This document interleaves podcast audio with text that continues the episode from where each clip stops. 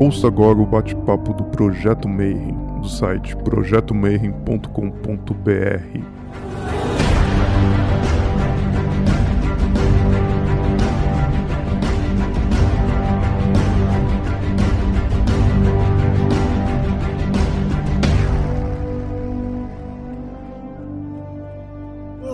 para quem é de bom dia, boa noite para quem é de boa noite e boa tarde para quem estiver vendo esse programa depois no YouTube.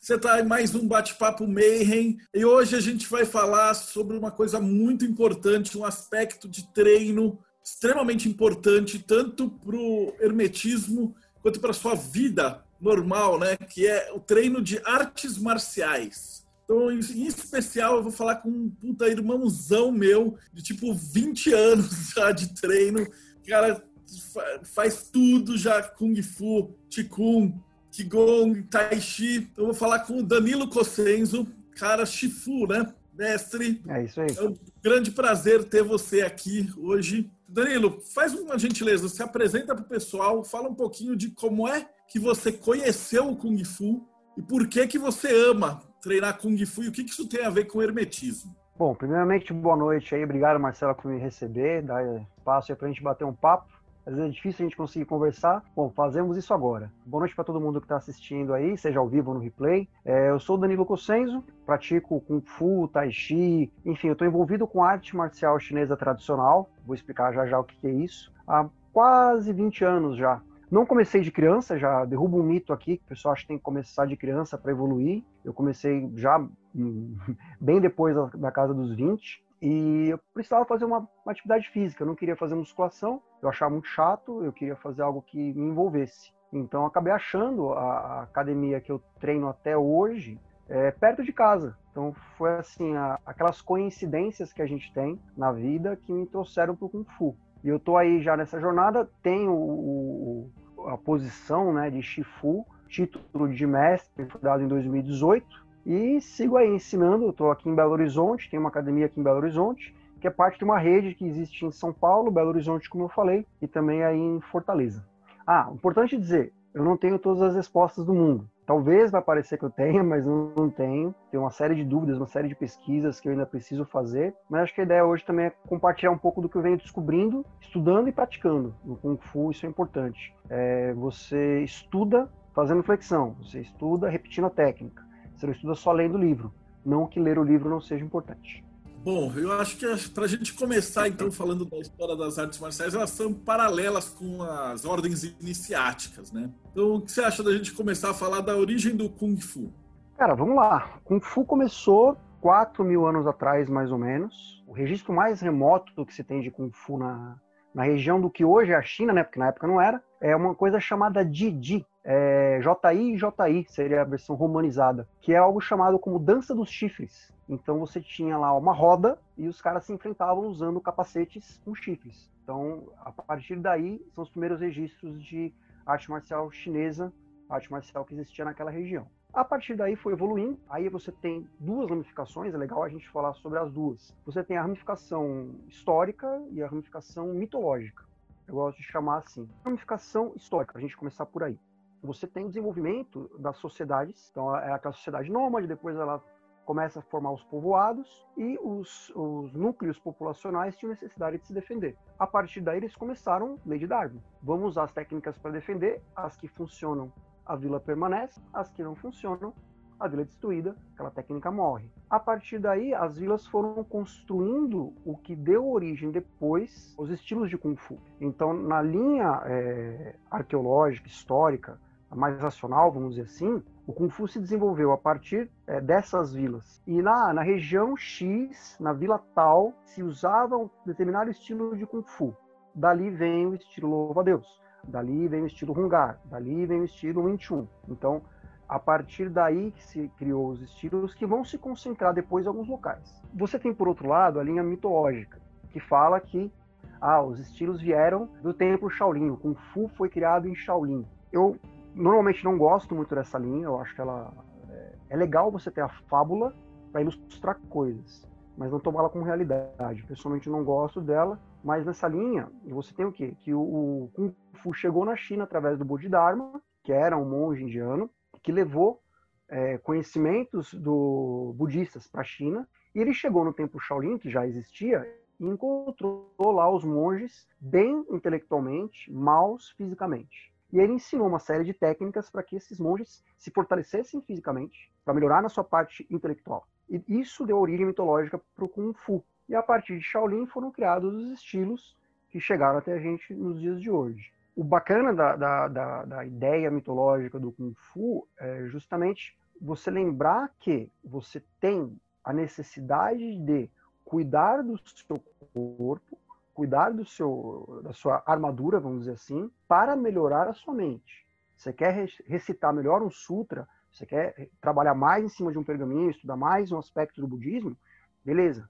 Lembra que seu, seu organismo tem que estar funcionando bem para que você possa fazer isso melhor. Vamos concentrar então primeiro na parte física, né? na parte histórica. Aí essa, nesse momento o kung fu era uma técnica de porradaria mesmo, né? Então era uma arma de guerra. Você não, porque a pessoa pensa em kung fu, ele pensa no Jet Li, no Jack Chan, os malucos pulando e toda essa parte acrobática. Então fala um pouquinho de como que era primeiro essa, esse kung fu bruto, raiz assim, antigo, com arma, essas coisas. Como é que era? Bacana essa parte dos caras, tipo Jet Li, Jack Chan pulando, tem a ver com um negócio chamado wuxia. É, depois, é, me lembra, a gente volta e fala a respeito do wuxia, como é que isso apareceu. Mas a, a ideia do Kung Fu é, não é uma arte que você treinava sem arma. Kung Fu de raiz mesmo, o treino sem arma era o equivalente a fazer flexão abdominal. Então você vai treinar soco, chute, era só uma preparação para você fortalecer seu corpo, trabalhar sua coordenação motora para poder pegar em arma.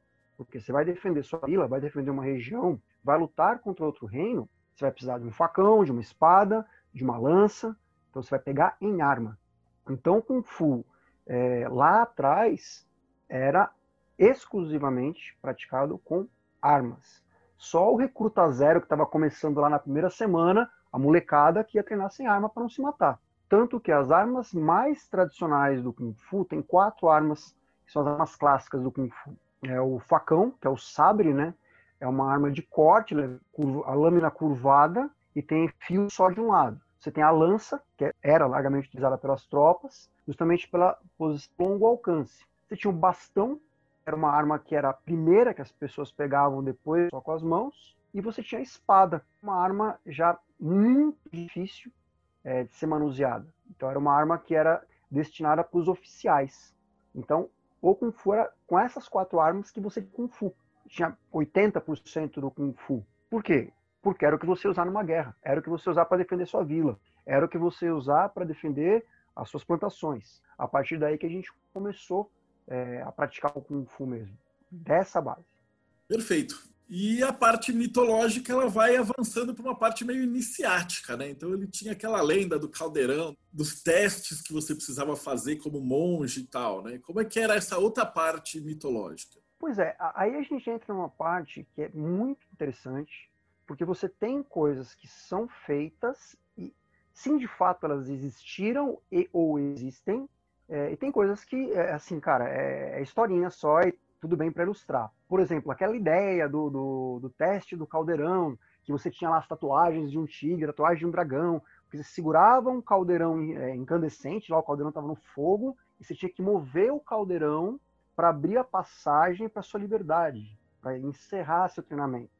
Então você tinha que, com os antebraços, pressionar o caldeirão quente, ia fazer as marcas do tigre e do dragão, e você colocava o caldeirão no lugar certo. Especificamente isso é uma, um simbolismo bacana, mas que apareceu pela primeira vez no seriado Kung Fu com o David Carradine.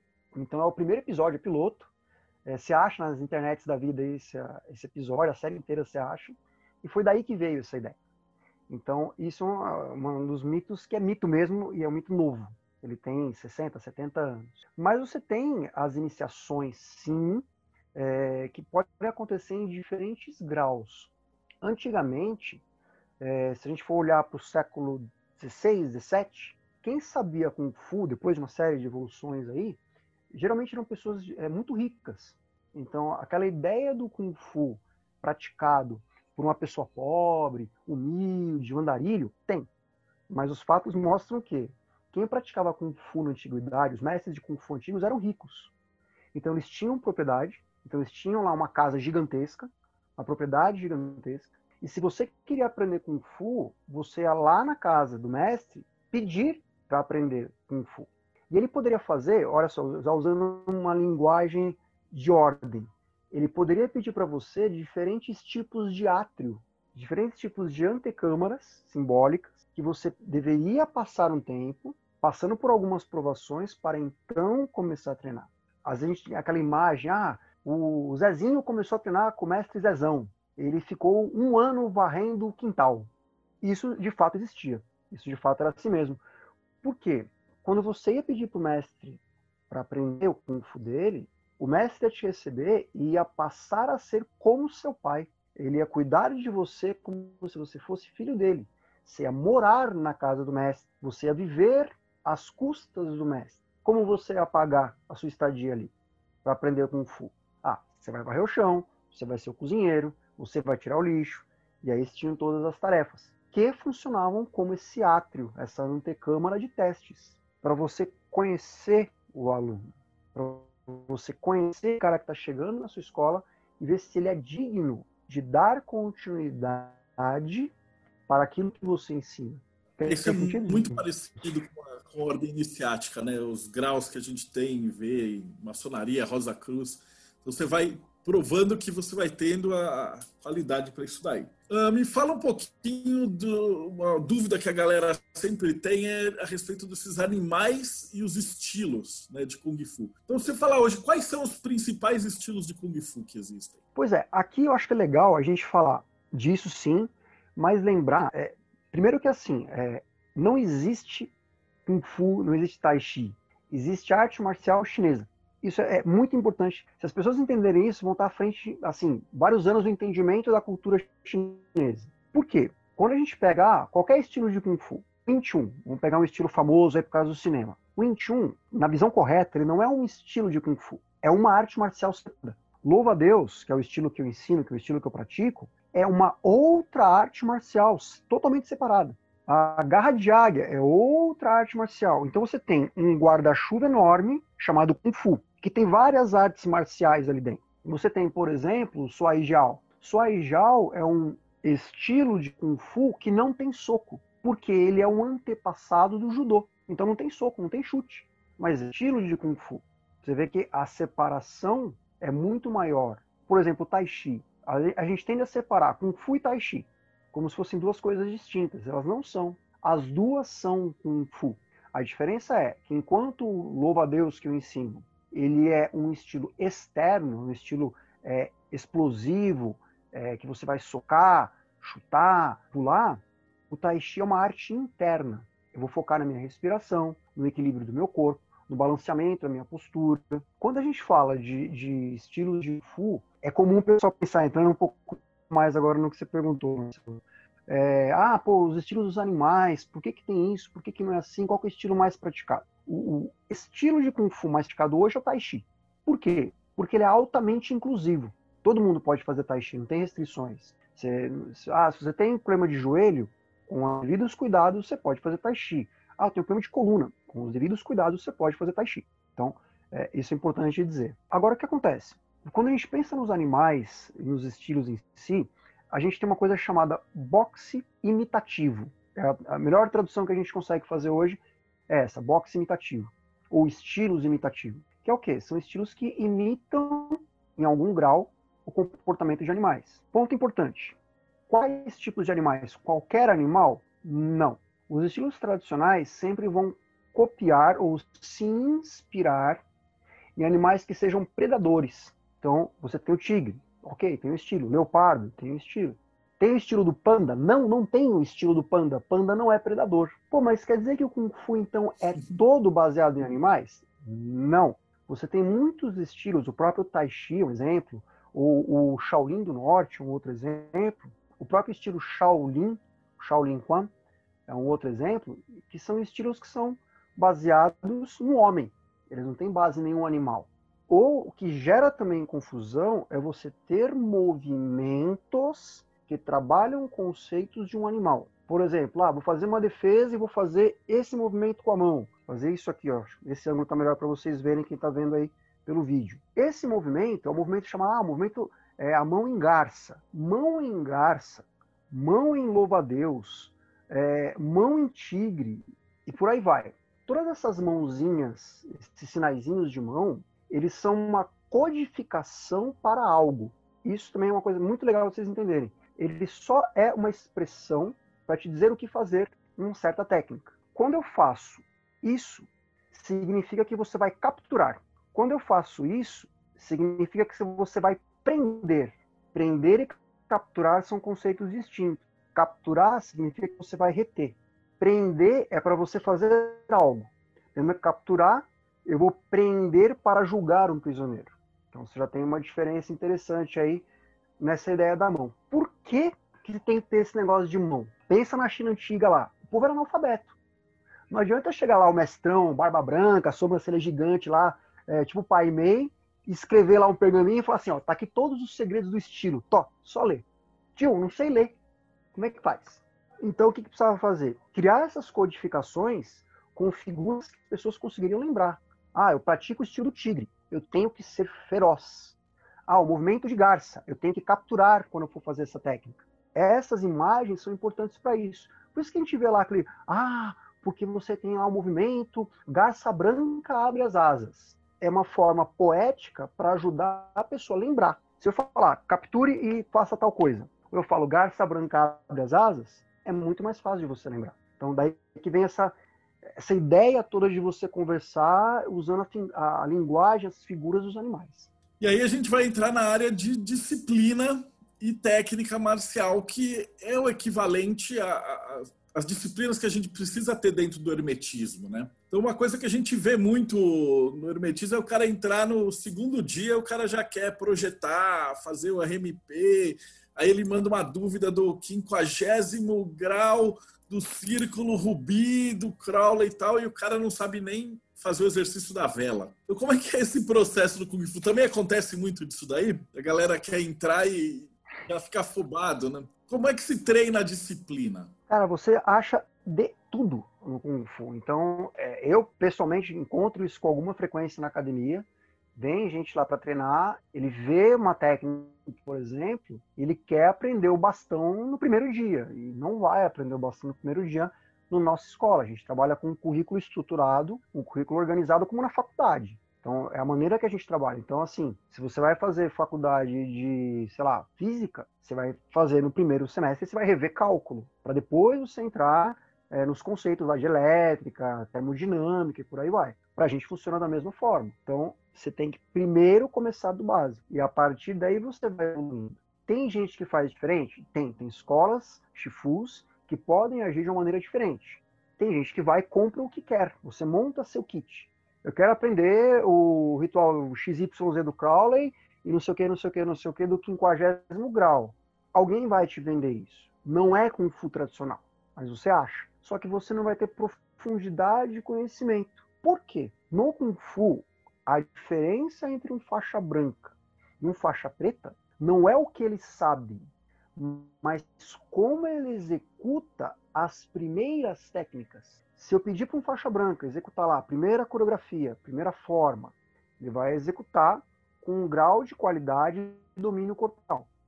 Se eu pedir para um faixa preta executar a mesma forma, ele vai executar com um grau de qualidade absurdamente maior.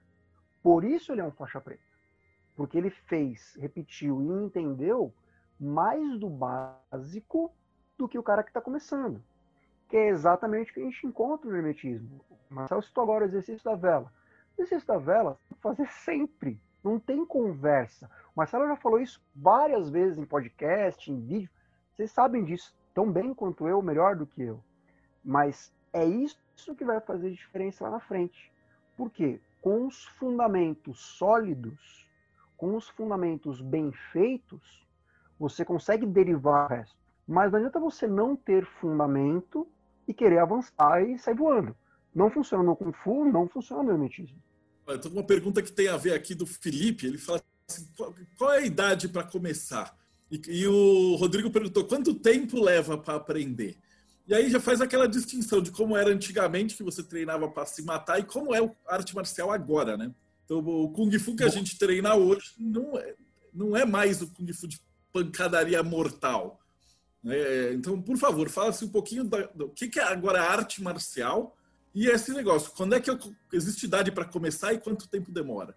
Ó, vamos lá então. Primeiro, existe idade para começar? Não, não existe idade para começar. Eu falo isso para as pessoas, todas acham que eu falo isso para que as pessoas venham treinar comigo. Não é verdade. Você pode treinar onde você quiser. Não existe idade para você começar arte marcial. Eu tenho casos de pessoa, pessoas que começaram aos 4 anos de idade comigo.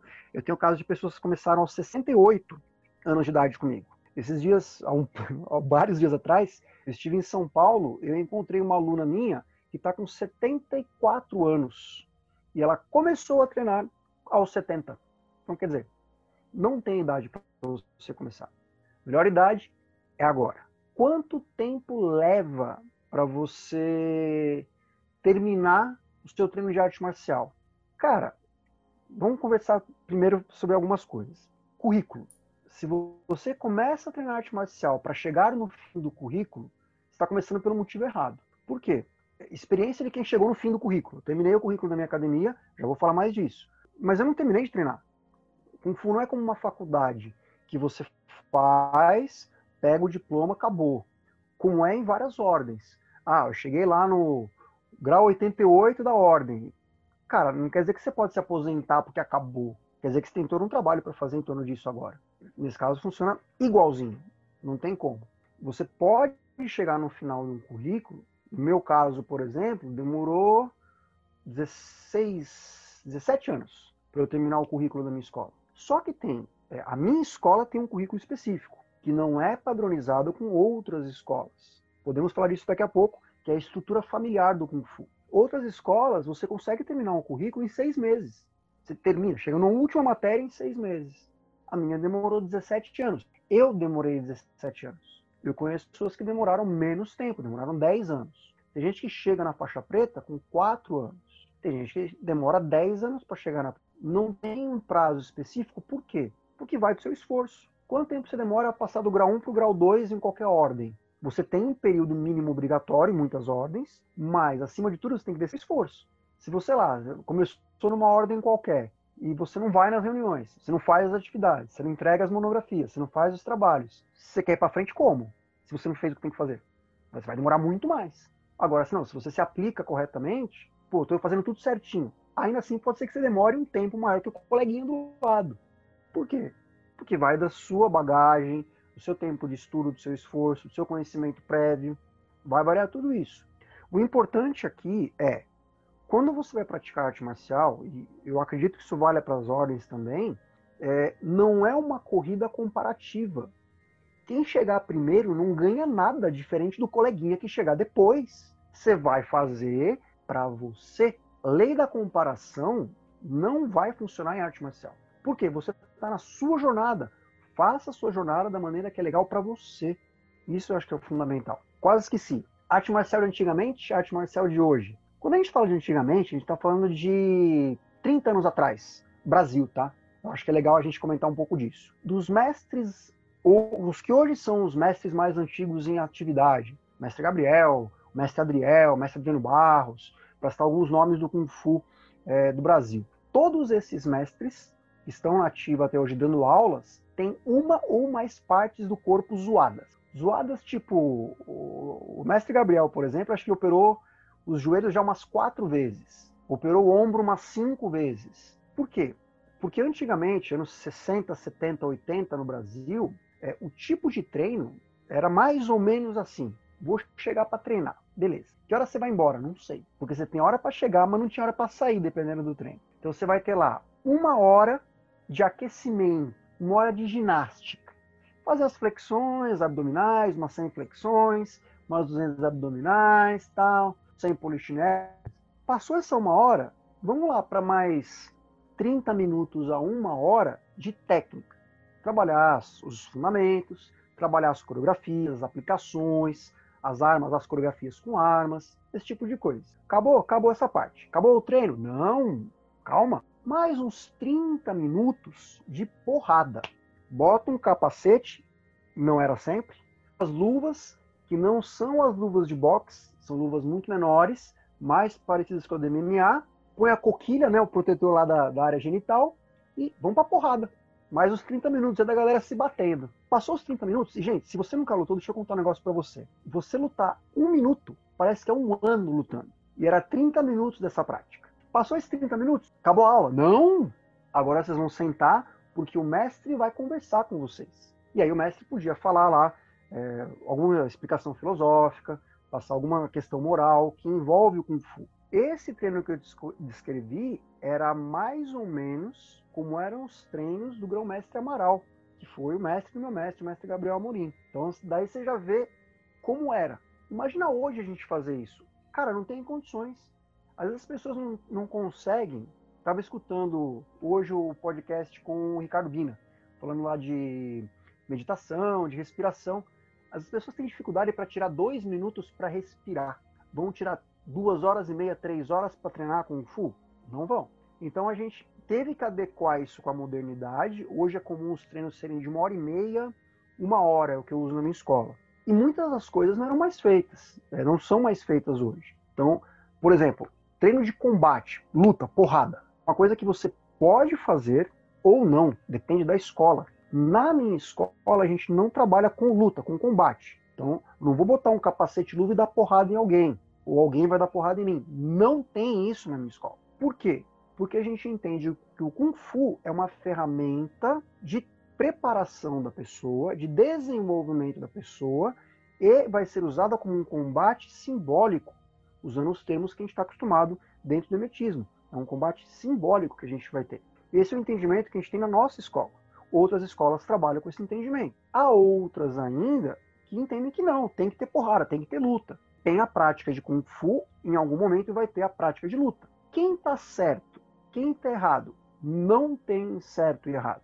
Como as escolas trabalham com três pilares. Para ser Kung Fu, devem existir três pilares no treino daquela escola. Primeiro pilar: se você treina Kung Fu, o que você faz tem que te trazer saúde. Se você treina Kung Fu, o que você faz tem que te trazer marcialidade, capacidade de atacar e defender. Se você treina Kung Fu, tem que ter beleza. Olha só. É Kung Fu? É. Então tem saúde, marcialidade e beleza. Ponto importante para a beleza. Quando você fala em beleza, não quer dizer ser bonito. Quer dizer ser feito com domínio, com controle.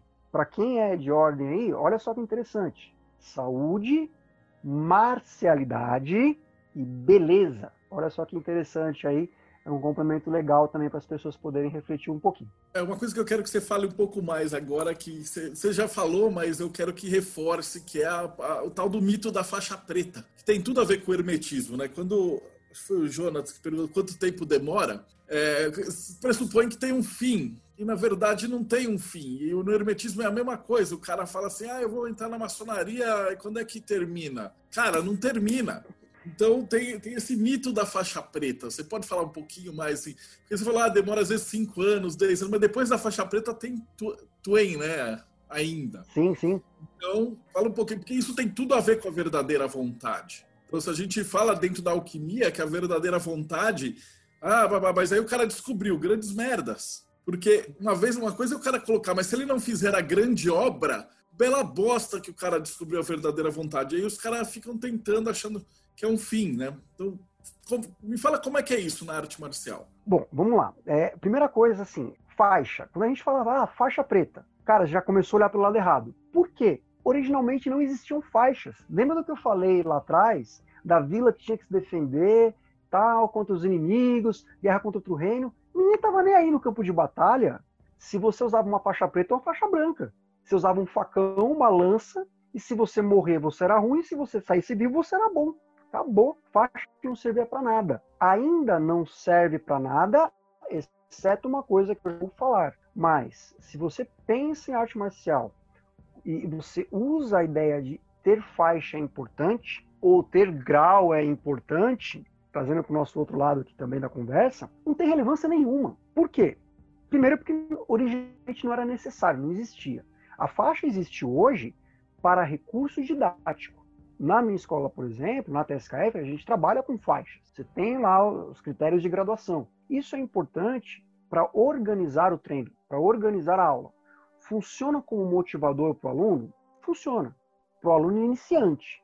Agora, o cara que chega na faixa preta sempre é, sempre é, sempre é o cara que não se preocupa com faixa. Quando o cara se preocupa com faixa, e isso eu detecto, no primeiro dia de aula do cara eu já falo para você se o cara fica ou não. Se o cara entra e pergunta como é que eu faço para mudar de faixa, eu já sei que ele não vai para frente. Todo aluno que vai começar com a gente, eu sento e converso com a pessoa para explicar um monte de coisa que estou explicando aqui para vocês. Fica aberto para fazer pergunta. Quando o cara pergunta, e aí, como é que faz para mudar da branca para a próxima? Mas eu já sei, o cara, o cara não vai para frente. Ele é um cara que vai entrar e não vai ficar muito tempo na arte marcial. Pode ficar por um tempo, mas não tempo demais. Mas eu sei que tem a ideia do mito da faixa preta, que é um marco importante, ele é. Eu sei que eu posso, às vezes, ser meio paradoxal nesse ponto, mas ele é. Por quê? Porque a faixa preta, especialmente dentro do Kung Fu, eh, mais detalhadamente na nossa escola, ele marca a metade do caminho. Você vai, não é bem a metade, mas você vai ter 10 faixas para chegar na preta. O pessoal gosta de cabala aí, tem que passar por 10 faixas para chegar na preta. E depois da preta, você tem mais 7 graus dentro da faixa preta. Então, chegar na faixa preta, cara, deixa eu contar um negócio para você, especialmente falando na minha escola. Chegar na faixa preta não é excepcionalmente difícil, tá? Não é um negócio médico que você tem que ser tipo a encarnação do Bruce Lee. Cara, não, não é excepcionalmente difícil. O difícil é você dar seguimento após a faixa preta. Aí começa a ficar desafiador. Mas ainda na questão da faixa preta, para nós, a faixa preta, por representar esse fim do ciclo das dez primeiras faixas e uma passagem para um nível mais avançado, é, é uma coisa que merece ser celebrada. Não sei se o Marcelo vai querer entrar nisso agora ou depois, mas a gente tem ritos específicos que são feitos no Kung Fu que marcam esse ponto. Por quê? Pode não ser na preta, pode ser na vermelha, dependendo da escola, ou pode ser quando o aluno faça X anos de treino se não usa faixa. Mas há um rito de passagem que é feito aí, porque marca a pessoa que, olha, até aqui, antes da preta, você era um aluno. Da preta em diante, você a partir de agora é um discípulo você vai ter acesso a muito mais coisas em termos de conhecimento, mas você vai ter muito mais responsabilidades também, que traz para o nosso que a gente estuda também nas ordens. Pô, oh, eu sou lá bonitão, grau 820, estou aqui com o meu turbante, minhas coisas todas aqui, meus paramentos, sou grau 820. Beleza, você tem um grau 820 de responsabilidades, maneiras de agir, maneiras que você não pode agir, coisas que você pode fazer, coisas que você não deveria estar fazendo mais. Então, você tem essa abordagem que você tem que observar e que a faixa preta ela é simbólica apenas e ela serve para um monte de coisa. Ao mesmo tempo, ela não serve para nada. Ela é só uma marcação no meio da jornada. Você tem uma, um ponto A ao ponto B. Você tem um milestone aqui, né? Você tem um marco aqui para jornada que você está trilhando. Consegui esclarecer um pouco mais, Marcelo? Ajudou? Perfeitaço. E vamos Vamos chegar então nessa parte dos rituais, então, agora. Uh, você falou que tem os rituais que são semelhantes também às escolas iniciáticas. Então, como é que isso funciona em arte marcial, especificamente aí no Kung Fu? Bacana.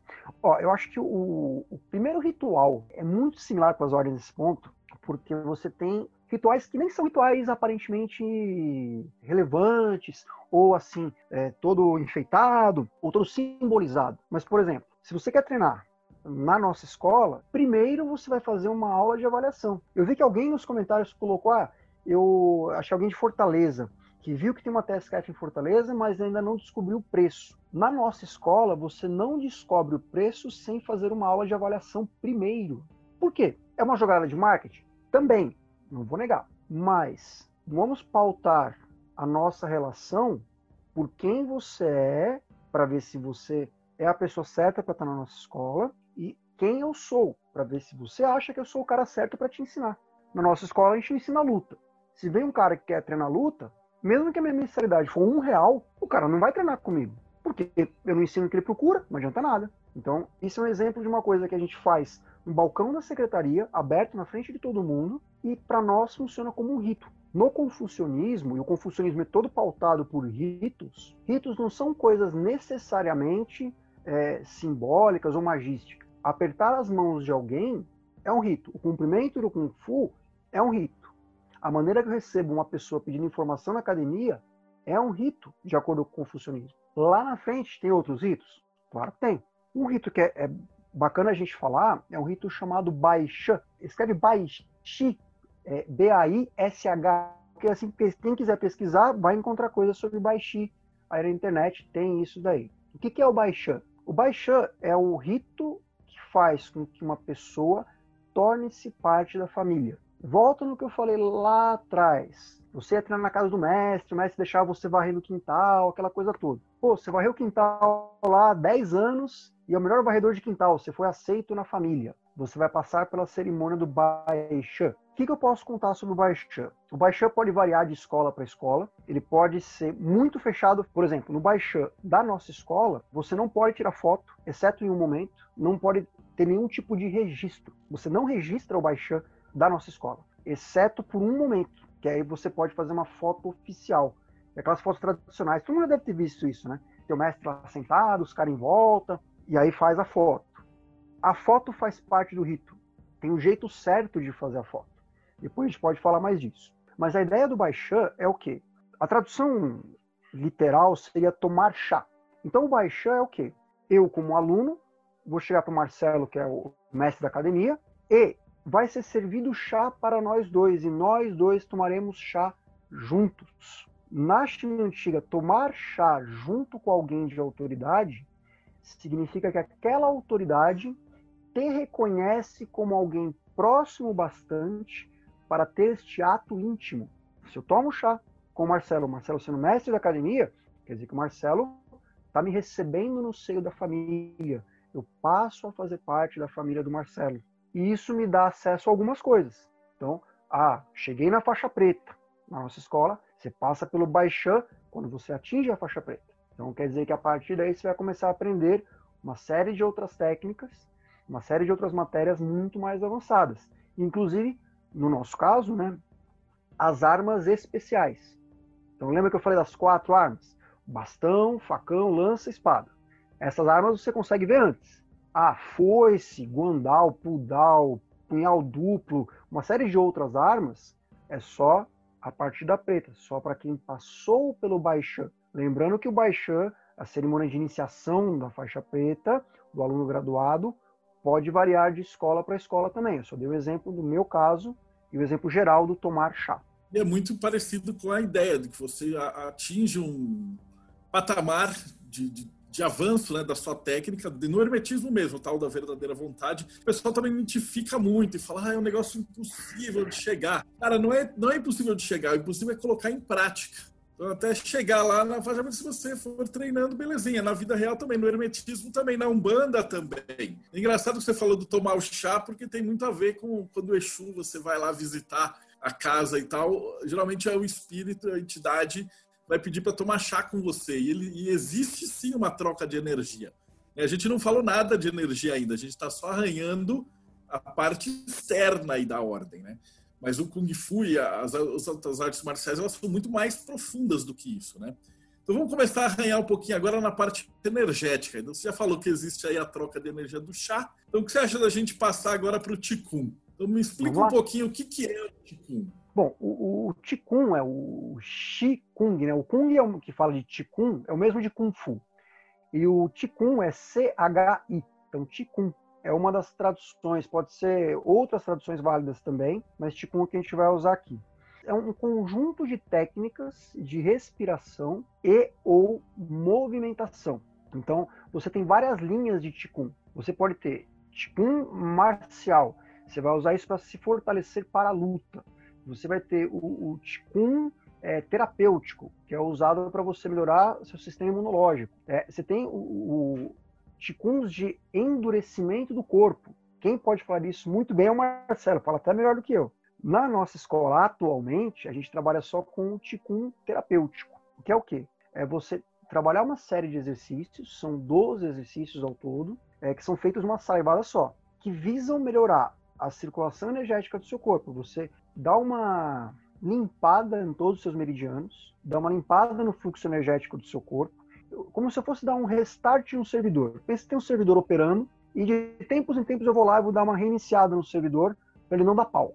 Ele está funcionando? Está funcionando o servidor. Pô, não está tá caindo nem nada? Não está caindo nem nada. Mas, periodicamente, eu vou lá dar uma reiniciada no servidor só para ele subir os processos de novo e começar de novo a funcionar direitinho. É assim que funciona o ticum terapêutico que a gente pratica. Você sempre olhar os exercícios para melhorar seu sistema imunológico, trabalhar os seus chakras, trabalhar os pontos energéticos, não só respirando, mas fazendo uma série de movimentos que lembra um pouco a ideia dos mudras, mais uma outra abordagem. Mas para quê? Para que aqueles movimentos trabalhem em partes do corpo. Quando você trabalha esticando, por exemplo, o lado direito, você trabalha com esse lado, você está forçando o lado do coração, é, relaxando o lado do coração. Então, qual é a ideia? Todo ticum que eu trabalho, vou movimentar a mão direita, ele está relacionado com você cuidar da energia do coração para que ela circule da maneira adequada. Então, você vai trabalhar o lado oposto, trabalhar o yin e o yang, para a gente ficar num exemplo aí do ticum. Claro, é, o ticum faz maravilhas, o ticum é uma coisa que todos deveriam fazer, o ticum é revolucionário, o ticum é uma técnica milagrosa? Não, não é. Exemplo, a história nos dá um exemplo disso. Revolta dos Boxers, lá no finalzinho do século XIX, comecinho do século XX. Vocês podem pesquisar depois no, na internet, no, na Wikipedia, vocês acham lá a Revolta dos Boxers. Uma série de boxers, né, os praticantes de Kung Fu, morreram na linha de frente dessa revolta porque eles achavam que praticando o Qigong, praticando fortalecimento pelo Qigong, eles iriam ficar imunes às balas dos oponentes que eram, acho que, ingleses, russos e belgas, se não me engano. Então, os ocidentais não teriam chance contra o poder milagroso do Ticum. Não, eles morreram todos. Morreram tudo na bala. Então, quer dizer, o Ticum é importante? Sim.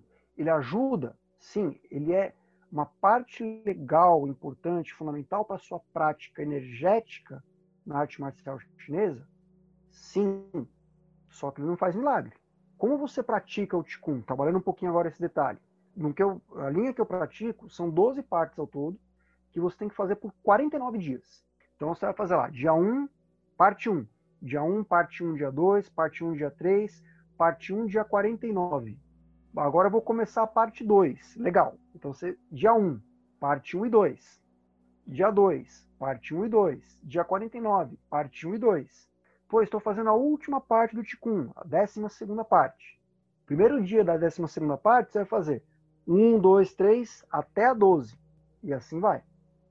Ou seja, o exercício de respiração, o exercício energético, ele requer, assim como o treino de flexões de braço, assim como o treino de uma técnica de ataque e defesa, ele requer a repetição constante, ele quer a, requer a repetição exaustiva para que exista o domínio.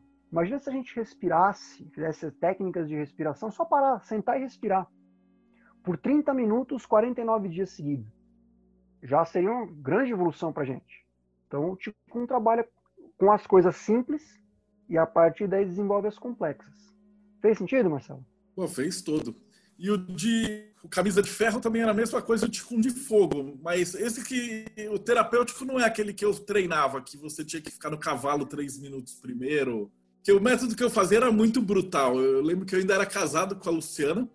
E eu ia para academia, eu saía da Diamond às seis da tarde, eu ia para academia e eu ficava até às onze da noite na academia, todo dia de segunda até sábado. E aí eu fazia o ticum que nem um desesperado, um insano, né? Era uma hora por dia na respiração. E era um treco muito de monge, muito, muito doido mesmo. Mas você canalizava uma energia tão forte. Depois eu fui perceber que é o mesmo princípio do reiki que eu sentia quando você treinava o Ticum de fogo é que você parava ali na porrada, é aquele, aquelas palhaçadas que a gente fazia de ficar quebrando pedaço de concreto com soco, colocando na garganta. E depois eu vi que o treino do reiki é muito parecido, só que ele puxa a energia da egrégora e ele joga na, na, na outra pessoa como cura, né? E o método é basicamente idêntico, assim. O, o, terapêutico que você está falando, ele tem cura também? Tem passe de mão e, e passar a energia de um para o outro? Tem algumas semelhanças com o que você praticava, mas ele é bem mais leve, bem mais light. Então, por exemplo, vai ficar lá no cavalo, você vai ficar dois minutos no máximo na primeira parte. Então, daí você vai desenvolvendo o resto. Mas a ideia central é você trabalhar a energia da terra, a energia do, do homem e a energia do céu.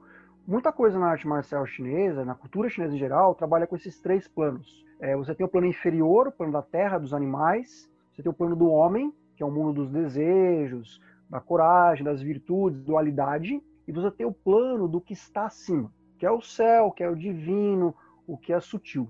Então, a, a linha terapêutica trabalha com você captar energia desses três reinos e harmonizar essa energia em você. Então, ela não trabalha, por exemplo, com você passar energia para alguém. Você ajudar a energia, a sua energia, e você doá-la para alguém ou canalizá-la para alguém. A ideia é você trabalhar com ela dentro de você. Você capta do universo, traz para você, tira energia velha, coloca energia nova e se fortalece. Quem pratica o Ticum terapêutico regularmente, é muito, muito, muito difícil ficar doente. Essa devida cautela, não estou dizendo que é um remédio contra o Covid, porque não é. Apenas você vai ter um sistema imunológico mais forte do que você teria se não o fizesse. Não quer dizer que você fique imune ou não a algo. Mas o que a gente observa em quem pratica isso com regularidade é muito difícil ficar doente. É difícil mesmo. E um outro ritual que eu sou apaixonado, mas eu sou muito ruim porque eu sou muito torto, que é a dança do leão, que é totalmente ritualístico e macumbístico. E os chineses também já fazem isso há milênios. Então eu queria que você me falasse um pouquinho mais desses outros rituais que são paralelos ao Kung Fu. Por exemplo, a, tá. a dança do dragão e a dança do leão. Vamos falar um pouquinho de cada uma vamos lá, é, deixa eu ver por onde eu começo, porque praticamente a gente abre um universo à parte. Mas vamos tentar colocar assim. O que é o leão? Primeiro, não tinha leão na China, tá? Então já é importante dizer, o leão para o chinês é um animal mitológico. E você tem várias explicações, vários mitos, para que o leão passasse a existir no chinês. Um dos mais conhecidos, que é o mais fácil a gente explicar aqui agora, é o sonho do imperador. Então você tinha um imperador que, numa bela noite, sonhou com um animal que era o leão. Então, quer dizer, o imperador é divino na China. Então, o sonho do imperador quer dizer o sutil do sutil do sutil do divino. Se o sutil do sutil do sutil do divino teve um sonho, cabe aos mortais materializar isso daí. E aí conta-se esse mito que assessores do rei, os secretários, os ministros se juntaram e construíram um leão nas medidas que o imperador disse. Qual que é a função do leão? A função do leão é eliminar a energia yin e renovar a energia yang. Então, o, o leão ele trabalha com energia positiva, foco positivo, não benigno, mas positivo. Quando se usa a, a dança do leão? Você vai inaugurar um comércio, faz dança do leão no primeiro dia. Ter um casamento, faça dança do leão. É uma data importante, por exemplo, no novo chinês, está começando o novo ano, faça dança do leão. Então, o leão vem justamente para limpar a energia yin, trazer uma nova energia yang. Marcelo conta várias vezes isso nos podcasts, vídeos que ele fala. O ritual de cortar a fita. O ritual de cortar a fita é o quê? Você está começando alguma coisa a partir do momento astrológico. A dança do leão tem uma função parecida com cortar a fita. Estamos começando algo, deixa eu limpar a energia yin, colocar a energia yang para o negócio que está começando, seja um casamento, seja um ano, ir para frente, realizar, fazer, todo leão é macho. Não existe é, leão fêmea. Todos eles vão ser sempre machos. Se você observar, até vou, enquanto a gente está conversando aqui, vou procurar aqui para colocar para vocês. Todo leão ele tem uma, um chifre na parte superior. O que quer dizer esse chifre? O chifre do leão chinês ele é uma expressão da energia yang, complementa o trabalho que o leão faz. Você pode procurar aí no YouTube, no, no Google, ah, o leão chinês vai aparecer aí para gente. Aí você tem o, os animais sagrados para danças tradicionais chinesas. O leão é, o, é, um dos exemplos, vamos ver se eu vou lembrar de todos, porque alguns já não são mais praticados e alguns nunca chegaram no Brasil. Mas vamos lá. Então você tem o leão, que é o mais baixo de todos. São cinco animais, se não me falha a memória, e o leão é o, o mais raso dos caras e ele já é um ser divino na mitologia. Depois você vai ter o dragão, A dança do dragão. Importante dizer, o que, que é o leão? O leão são duas pessoas. Uma pessoa que cuida da cabeça, uma pessoa que cuida do corpo ou da bunda. Depende de como você achar melhor falar. Isso faz um leão. Duas pessoas fazem um leão. Para um dragão, você vai ter várias pessoas. No mínimo cinco pessoas fazem um dragão. O dragão é segurado. Você tem hastes e você tem as peças do dragão. E as cinco pessoas conduzem o dragão. Qual que é a função da dança do dragão? A mesma do leão, mas vai trabalhar com o aspecto yin e yang juntos. Então a dança do dragão é feita normalmente com uma, a figura de uma bola. A bola representa o yin e o dragão representa o yang. E aí tem sempre o dragão querendo pegar a bola. Isso aí a gente consegue ver. Se você procurar imagens de dragão, é comum você ter um dragão representado com uma bola na frente. A ideia é representar o yin e o yang. Depois do, do dragão, acima dele, você vai ter o. Se eu lembro direitinho, a fênix, que não é exatamente como a nossa fênix ocidental, mas há alguma similaridade. A fênix ela trabalha muito com o aspecto yang puro, assim como o leão. Acima da fênix, você vai ter o chilling.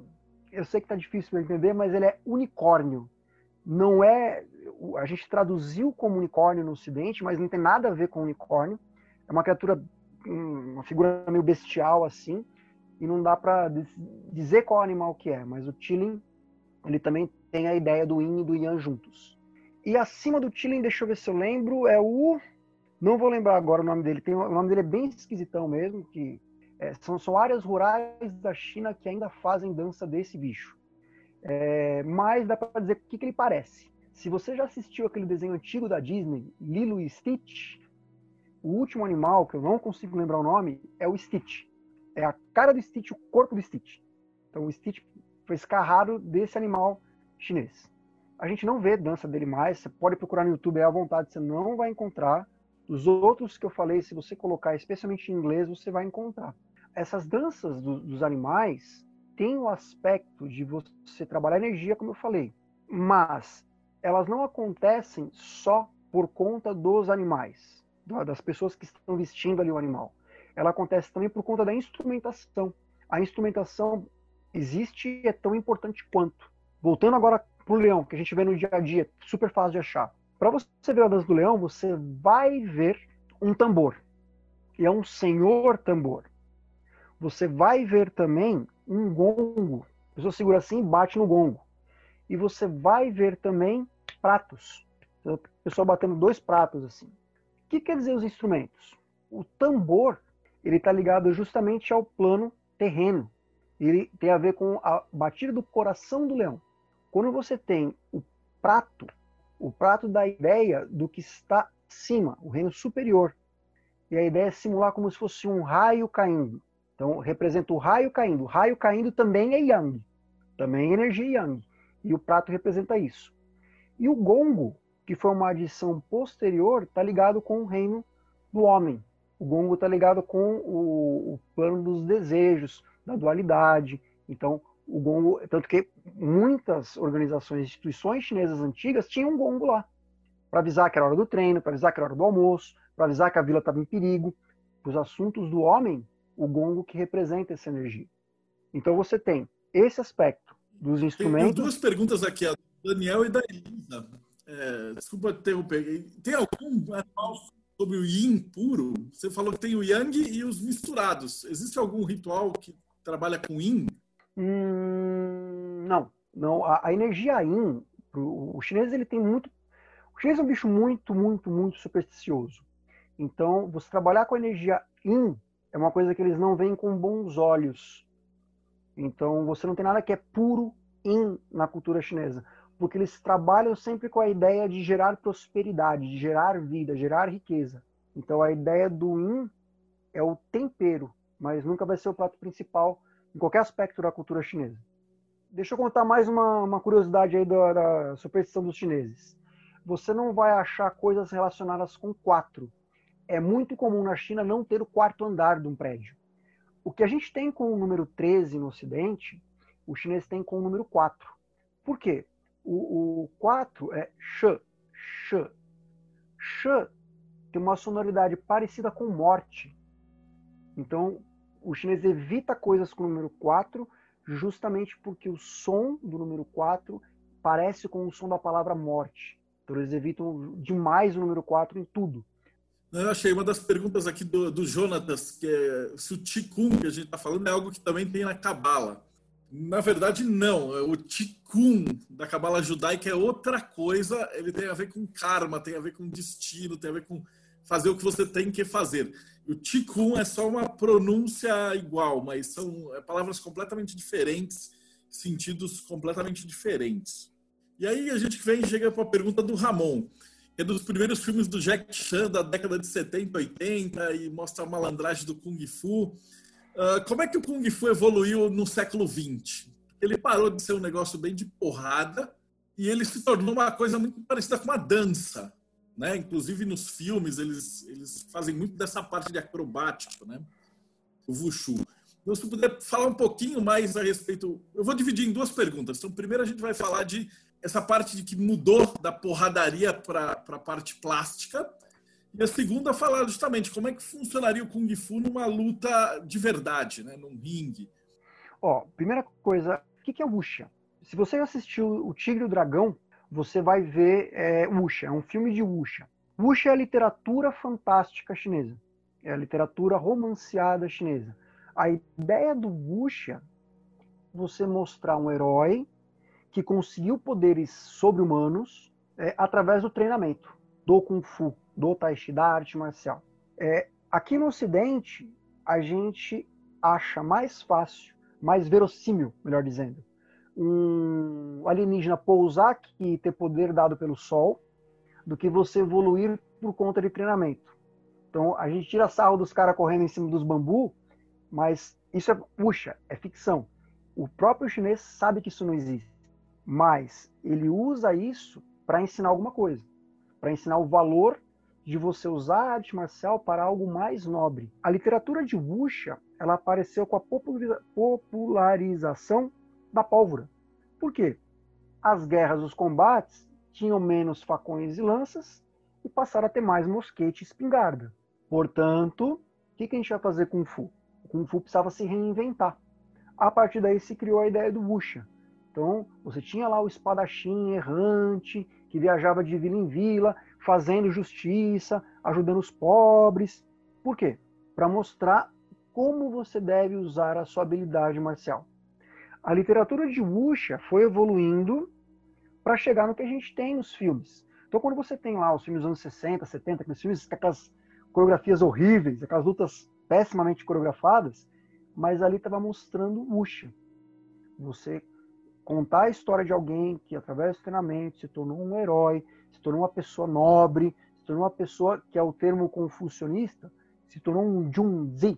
Junzi quer dizer pessoa elevada.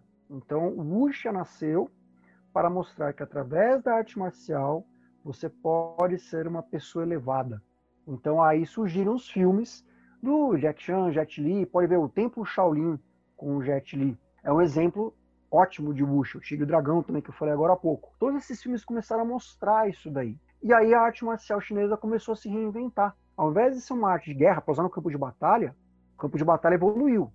Mas, quando a pessoa olha para dentro, dá para fazer muito mais coisa. Ela pode usar isso para se melhorar, para evoluir. E aí os filmes começaram a trazer essa parte. Que não começou nos filmes aleatoriamente. Pode ver que eu deixei um gap, né? Você tinha lá a antiguidade, quando apareceu a literatura wuxia e os filmes. O que aconteceu nesse meio tempo? Foi a mudança da política chinesa. Eu prometo que eu não vou criar polêmicas aqui, prometo. Mas você tinha a monarquia chinesa que estava morrendo e você teve a chegada do período republicano chinês, que foi mais ou menos parecido com o período republicano brasileiro. E depois chegou no período socialista comunista, chineses, os chineses perceberam o seguinte: a gente tem que fazer alguma coisa com o nosso povo, porque o nosso povo ele é dominado, ele não tem autoconfiança. Vamos criar o Kung Fu como uma arte nacional, como orgulho do povo chinês. E passou a fazer desse esporte, dessa arte, uma das ferramentas para reconstruir a identidade cultural chinesa. E aí entra diretamente na pergunta, é um nome recente. Filmes de Kung Fu que a gente começou a falar Kung Fu. Como chamava lá atrás? Lembra que eu falei? No comecinho eu falei Didi, nos chifres. Quando você chegava no período, final do período monárquico, século XIX, Kung Fu chamava Wui. Wui, Wui significa arte marcial. Quando virou república, passou a se chamar Guoshu. Guoshu significa arte nacional. Então, bem ligado com o que eles queriam fazer. Posteriormente, a China moderna, pós-evolução cultural, colocou o nome de Wushu, Wushu, que é arte marcial, mas escrito com ideogramas diferentes. Lá na China é muito comum você falar Wushu, Wushu. Aqui no Ocidente, Kung Fu. Se você for para a China e falar Kung Fu, o pessoal te entende? Entende. Porque chinês é um bicho comercial. Então eles sabem que dá muito mais dinheiro você falar o que o ocidental quer. Então, se é Kung Fu, vamos falar que é Kung Fu que tá tudo bem. A gente tem a ideia do que o herói ocidental ele é meio que o ganhador da loteria. Então o maluco é picado pela, pela aranha radiativa, ele cai do sol, ele é sempre o escolhido na narrativa da grande jornada. E ele ganha um superpoder do nada. Né? E ele sai do mundo é, medíocre para o mundo superior. E a narrativa da jornada heróica oriental, ela envolve todo esse trabalho que você falou. Tipo, você vai ver Dragon Ball, o cara começa uma um bostinha e vai treinando. E aí, cada Dragon Ball que passa, o cara não ganha do nada os poderes.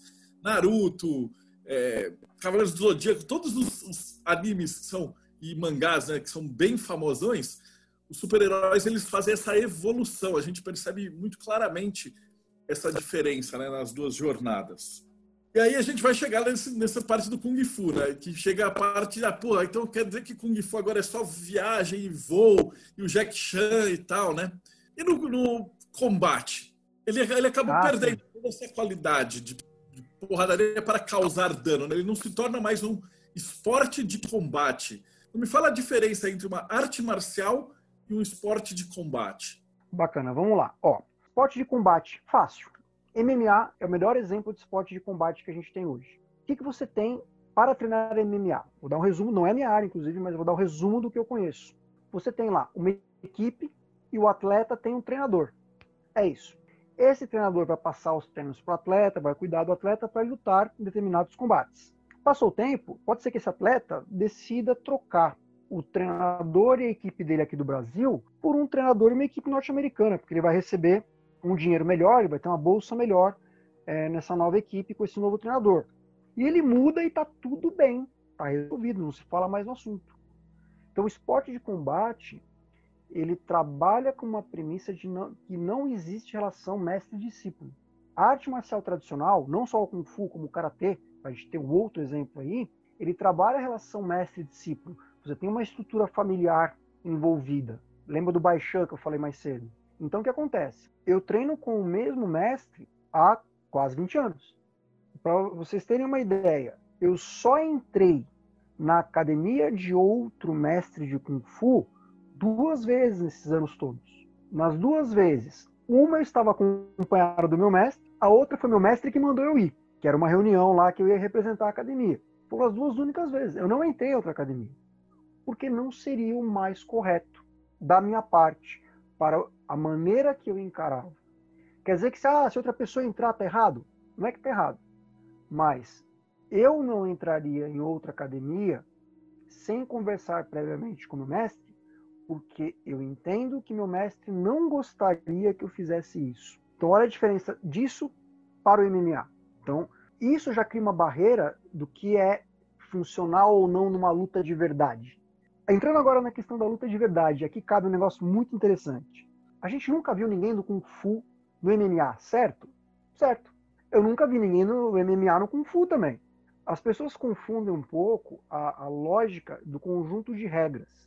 Quando você vai participar de um evento de MMA, você tem uma série de regras lá que você tem que seguir. Quando você vai praticar o combate no Kung Fu, tem uma série de regras que você tem que seguir. Por que, que é tão difícil ter essa migração do Kung Fu para o MMA?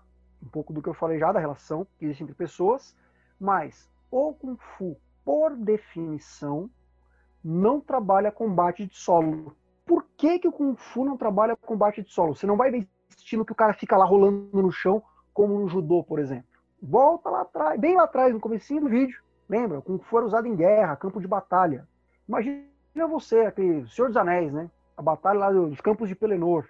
e você cai no meio do campo de batalha, você morreu, velho. Vão pisotear você, vão furar você com a lança, você não vai levantar. No Kung Fu, ir pro chão é o mesmo que morte. Por isso que no Kung Fu, historicamente, tradicionalmente, não se pratica a luta de solo. Por isso que é tão difícil a transposição para MMA. Eu falei, Kung Fu transpor para MMA e a gente tem mais um degrau. E na defesa pessoal, Kung Fu funciona ou não funciona? Deixa eu tentar colocar isso da melhor maneira possível. Não adianta você treinar o que quer que seja na rua. Rua não tem regra. Lembra que eu falei? MMA tem um conjunto de regras também. MMA tem combate de solo. Legal. Então, vou me defender na rua. Fui, levei o cara pro chão, só que tem mais dois junto com o cara. O que, que eu faço com os outros dois? Vou lutar no asfalto. Asfalto não é tatame, querido. É diferente. Você cria complicadores. Então, a visão que eu costumo passar para as pessoas, a visão que eu explico para os meus alunos, nenhuma arte marcial ou esporte de combate deve ser usado como método de defesa pessoal. Por quê? Porque eles trabalham com regras para manter a integridade dos praticantes. Na rua, não. Na rua, oposto. Se você precisa usar o seu karatê, se você precisa usar o seu MMA, se você precisa usar o seu kung fu para se defender na rua, é certo que você falhou em uma série de coisas antes. Lei da vibração. Comecei a praticar Kung Fu. Quantas vezes eu fui assaltado na rua? Eu nunca fui assaltado na rua. Todos esses anos eu nunca fui assaltado na rua. Morava em São Paulo, vim aqui para Belo Horizonte, nunca fui assaltado na rua. Pô, claro, eu tenho que tomar alguns cuidados. Eu tomo cuidado por onde eu ando, como eu ando, do jeito que eu ando. Eu, existe uma coisa que é dita que é a defesa pessoal preventiva. Se você pratica isso, você não precisa dar um soco, porque se você tiver que dar um soco, você falhou em uma série de coisas. Fez sentido, Marcelo? Deu para dar uma luz nisso daí? Deu, inclusive no podcast que a gente fala de ataque e defesa astral, é basicamente a mesma coisa, só que num campo mais sutil. Você não, não, não tem a necessidade, né? Mesmo porque o cara do, do louva-a-Deus vai lá, aprende a vazar o olho, rasgar o olho com a, aquela a, a faquinha do, do louva-a-Deus de, de, metal. E você vai entrar no MMA e vai rasgar o olho do outro cara, e aí? Não vai ter muitos competidores que vão durar muito ali no octógono. E vai Exato. ser uma sanguinolência tal. Então a coisa tem que ser adaptada. É que é muito comum o pessoal misturar muito. E eu tenho uma pergunta boa a respeito desse misturar muito. O cara fala, pô, e o Bruce Lee? Como é que a gente pode ver essa pegada do Jet Kundo ele era um filósofo também em relação ao, ao treino, né? É, levando o Kung Fu como as artes tradicionais herméticas e o Jet Kune Do como uh, uma magia mais, mais avançada que você mistura tudo e pega o que tem de melhor. Gente, eu vou falar para vocês sobre isso. É, vou dar duas linhas. É, talvez eu vá gerar alguma polêmica no que eu vou falar. Não tem problema. Lembra, eu não tenho todas as respostas, eu não trago nenhuma verdade.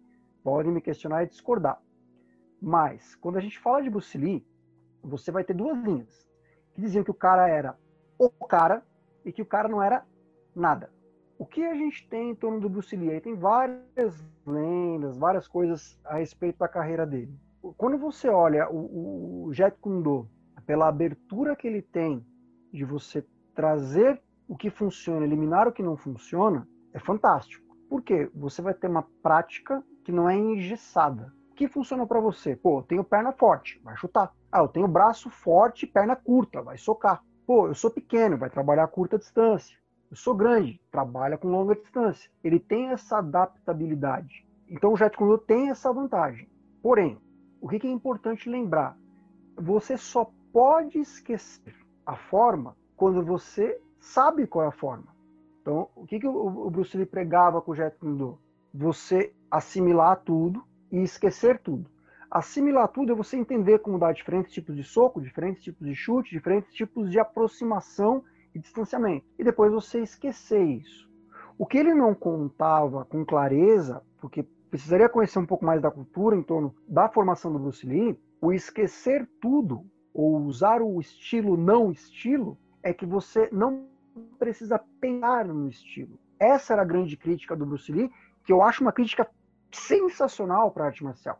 Ah, eu vou lutar que nem um tigrinho. Não, sua besta, isso não vai funcionar. Você tem que entender qual é a ideia do tigre, trazer para dentro de você e não pensar nisso para fazer. Fazer sem precisar pensar a respeito. Essa é a ideia central do Jet Kune Contrapartida. Por que, que era importante para o Bruce Lee desenvolver o Jet Kune Porque ele não terminou o estilo dele, né? Ele começou a treinar com, com o mestre Ip Man, o estilo Wing Chun, é, não terminou a formação do Wing Chun, ele foi mais ou menos até a metade, e foi embora de Hong Kong para os Estados Unidos. Chegou lá, ele não tinha com quem aprender. Então ele passou a tentar ver como é que eu desenvolvo meu Kung Fu. Então ele foi forçado a Taekwondo para ele manter a ideia de evolução dele, que tinha a ver com o que talvez seja a verdadeira vontade de. Qual que era a verdadeira vontade de Bruce Lee? Cara, tá muito fácil. Ele escreveu isso, inclusive. Se você procurar a carta de Bruce Lee, você consegue encontrar lá. E ele fala que ele quer ser o maior ator asiático do, da história, ter uma fortuna de não sei quanto até não sei qual ano. Ele tem uma declaração do que ele vai fazer. E ele faz. As pessoas tendem a lembrar do Bruce Lee como um grande lutador. Se você ler a carta do Bruce Lee, ele não cita a palavra lutador ou luta nenhuma vez. Ele cita a palavra ator, performer, artista, que é o que de fato ele queria ser. Deu certo? Não sei, mas até hoje a gente fala do Bruce. A gente está quase chegando no final aqui do, do tempo. Eu ia falar da parte de disciplina, extremamente importante. Porque se o cara chega e não tem disciplina, como é que se cria uma disciplina para se estudar uma arte marcial, que também é o mesmo processo que ele vai aplicar no hermetismo?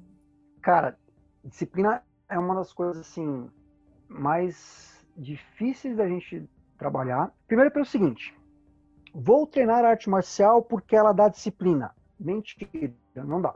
arte marcial não dá disciplina. Se a arte marcial desse disciplina, ninguém tinha falado jamais ou tinha achado legal uma coisa chamada estilo do bêbado. Então, arte marcial não traz disciplina. Mas a arte marcial pode trazer disciplina. De que maneira? Primeiro, você criando um ambiente que favoreça a criação da disciplina. Por exemplo, na nossa escola, se você vai treinar, você vai chegar no horário. Aí, se eu chegar atrasado, você não faz aula. É simples. Pô, Danilo, matriculei com você, vou ir fazer aula com você, cheguei um minuto atrasado. Você não vai deixar eu entrar? Não. Ah, então eu vou cancelar o contrato. Tá bom. A gente pede o aluno, mas não pede a disciplina. Por quê? Porque criamos um ambiente disciplinado. Outra característica que nós temos, ah, tirar o calçado para entrar no tatame. Nós treinamos uma academia que tem tatame, só não vai entrar com calçado da rua coisa mais comum das pessoas esquecerem nos primeiros dias de tirar o calçado. Tirar o calçado na cultura oriental é um ato de humildade. E a primeira coisa que as pessoas esquecem é tirar o calçado. A pessoa lembra de fazer a reverência, lembra de cumprimentar, mas esquece de tirar o calçado. Porque ela não tem humildade. Se ela não tem humildade, como ela vai aprender alguma coisa? Por exemplo, disciplina. Difícil, né? Então, você criar um ambiente que favoreça a criação da disciplina é fundamental. Tem ah, escolas que você pode treinar a qualquer hora? Tem. Depende muito da abordagem daquela escola. Então, você tem ambientes que criam disciplina. Você tem formas de ensinar que criam disciplina.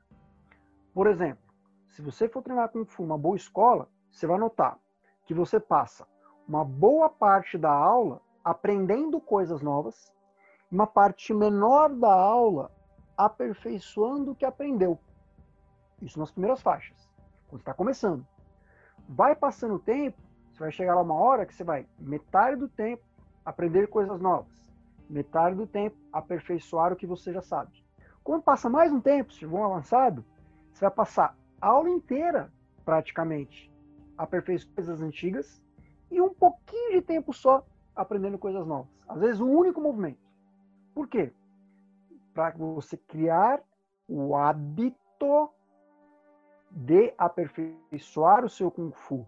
E você tem que saber que aquele espaço é um espaço que você vai aperfeiçoar seus hábitos. Hábitos aperfeiçoados provocam a criação da disciplina. Por isso que o principal problema que a gente tem em academias hoje, de forma geral, não só na nossa academia, é o fato de você ter o aluno que vai, se matricula, quer ter disciplina, faz uma única aula e não volta nunca mais na academia. Por quê? Porque ele sabe que o ambiente ele vai discipliná-lo. E isso às vezes é muito dolorido. A disciplina, e aí trazendo um pouquinho porque a gente conversa aqui no, no falando um pouquinho do, de Cabala, a disciplina também tem a ver com o aspecto de binar, que você vai ceifar, cortar, tirar coisas que não servem. Você tem o hábito de chegar atrasado? Vamos ter que cortar esse hábito seu para que você tenha disciplina. Ah, você não tem o hábito de tirar o calçado para pisar no tatame? Vamos ter que tirar esse mau hábito seu para você ter um bom hábito no lugar. Então, a disciplina ela é cultivada através de hábitos, se nós tivermos um ambiente propício a isso, formas de lidar, formas de tratar a pessoa propício a isso. Caso contrário, não tem milagre não, gente. Disso que você falou, dá para perceber que no Kung Fu e outras artes marciais, karatê, etc e tal, você, por esse conjunto de regras, você vai criar uma egrégora também, né? Existe esse conceito no Kung Fu? Existe o conceito da egrégora no Kung Fu, é um conceito muito, muito, muito, muito forte e pouco percebido pelos praticantes. Porque você tem uma, uma variedade de praticantes que, sinceramente, tem interesse em, em, aprofundar no conhecimento hermético, ou entender o que tem por trás dos conceitos. Então, eles acabam não percebendo, mas ela está lá. Você, por exemplo, na nossa escola, a gente tem um hábito.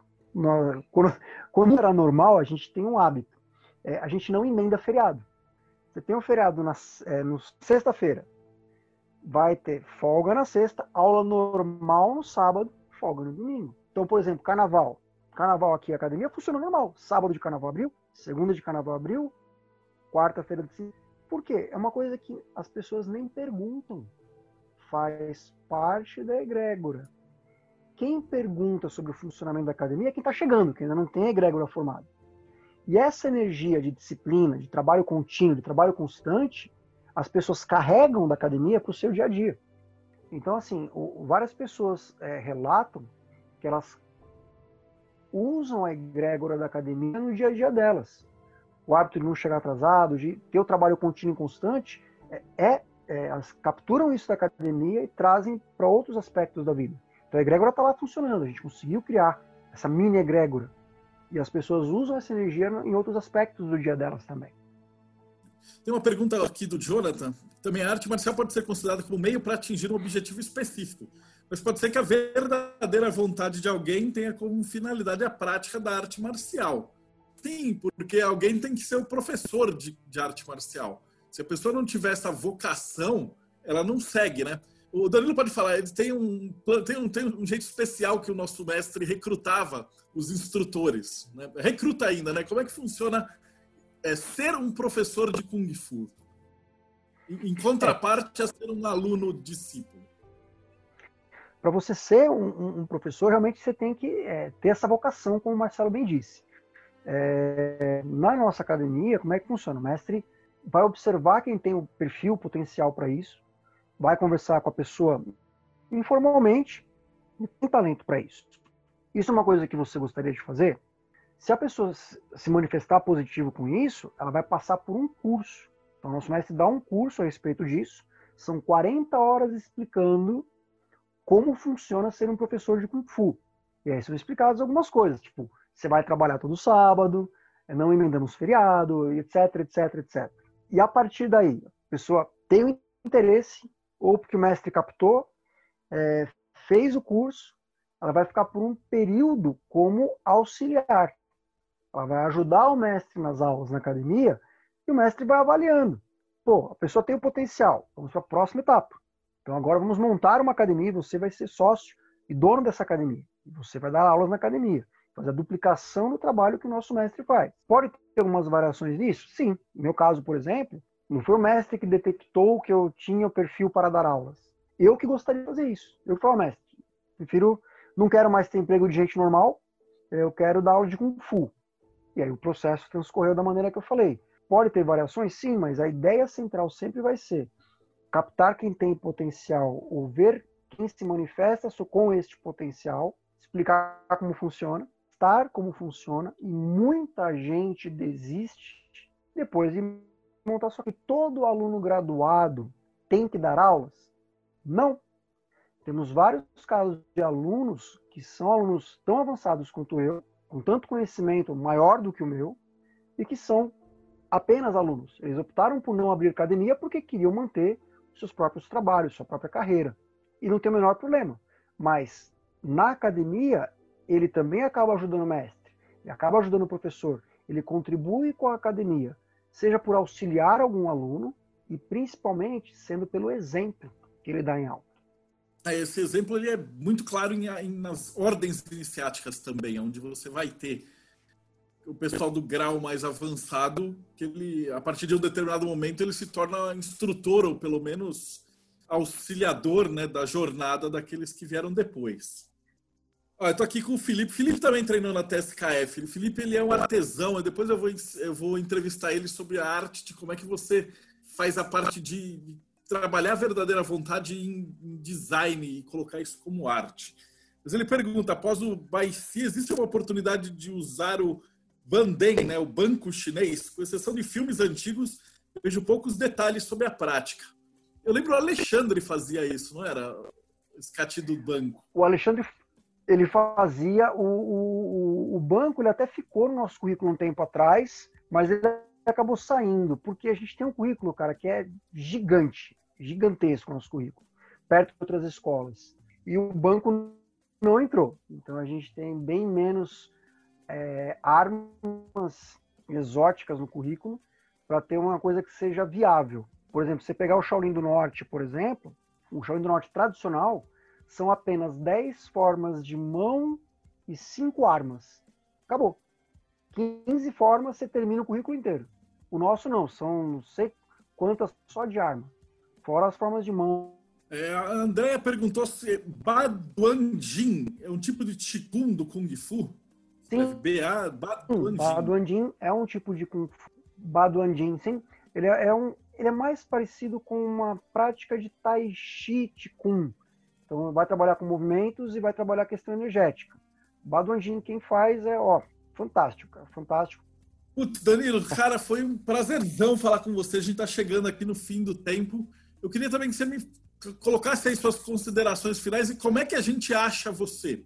Como é que é, se o cara quer treinar Kung Fu, como é que funciona a TSKF? Fala um pouquinho da TSKF. Uma, uma academia de Kung Fu que está aí já 20 anos, 20, quase 25 anos já no mercado. A gente está trabalhando aí somente com Kung Fu, não é uma academia que trabalha com várias artes, a gente focado só no Kung Fu e no Tai Chi. E a gente trabalha com Kung Fu como arte, não Kung Fu como luta. Por isso que ele é um Kung Fu que é inclusivo, ele é aberto para qualquer pessoa é, possa praticar o Kung Fu. Para quem quiser treinar, quem quiser praticar com a gente, como eu falei, o primeiro passo é fazer uma aula de avaliação, uma aula gratuita, que você vai na academia e vê como que é, vê se você vai gostar é, do professor, do local, e o professor também vai te avaliar se você tem o perfil certo para aprender a técnica ali da maneira que a gente ensina. Então, para quem quiser conhecer mais, eu vou deixar o site aqui. Estamos agora com as academias fechadas, né, por conta aí da pandemia. Deixei o site aí no, nos comentários do chat. E vou deixar também, para quem quiser acompanhar um pouco mais, o nosso canal no YouTube. Por que, que eu estou deixando o YouTube? Pelo seguinte, é, a gente praticamente de segunda a sábado tem vídeo no canal. Ou a gente está fazendo lives de segunda, vídeos gravados. No momento, por exemplo, eu estou fazendo uma série sobre mitologia chinesa. Mas tem vídeos de treino, tem vídeos de técnica, tem de tai chi, tem de kung fu, tem história, tem tudo que vocês imaginarem de kung fu a gente está cobrindo para manter a academia viva e conectada com os alunos. Então o YouTube aí nessa época de pandemia é o melhor local para as pessoas poderem começar. Maravilhoso. Cara, então eu vou te agradeço demais da conta tudo. Uh, Danilo também nosso irmão de maçonaria e faz lá, já está avançado. Então, cara, foi um prazerzão. Eu espero que o pessoal que tenha acompanhado viu que existe um paralelo muito grande entre treino de arte marcial e o treino de hermetismo. Então, vou desligar aqui. Até o próximo bate-papo Mayhem Abração, galera. Valeu.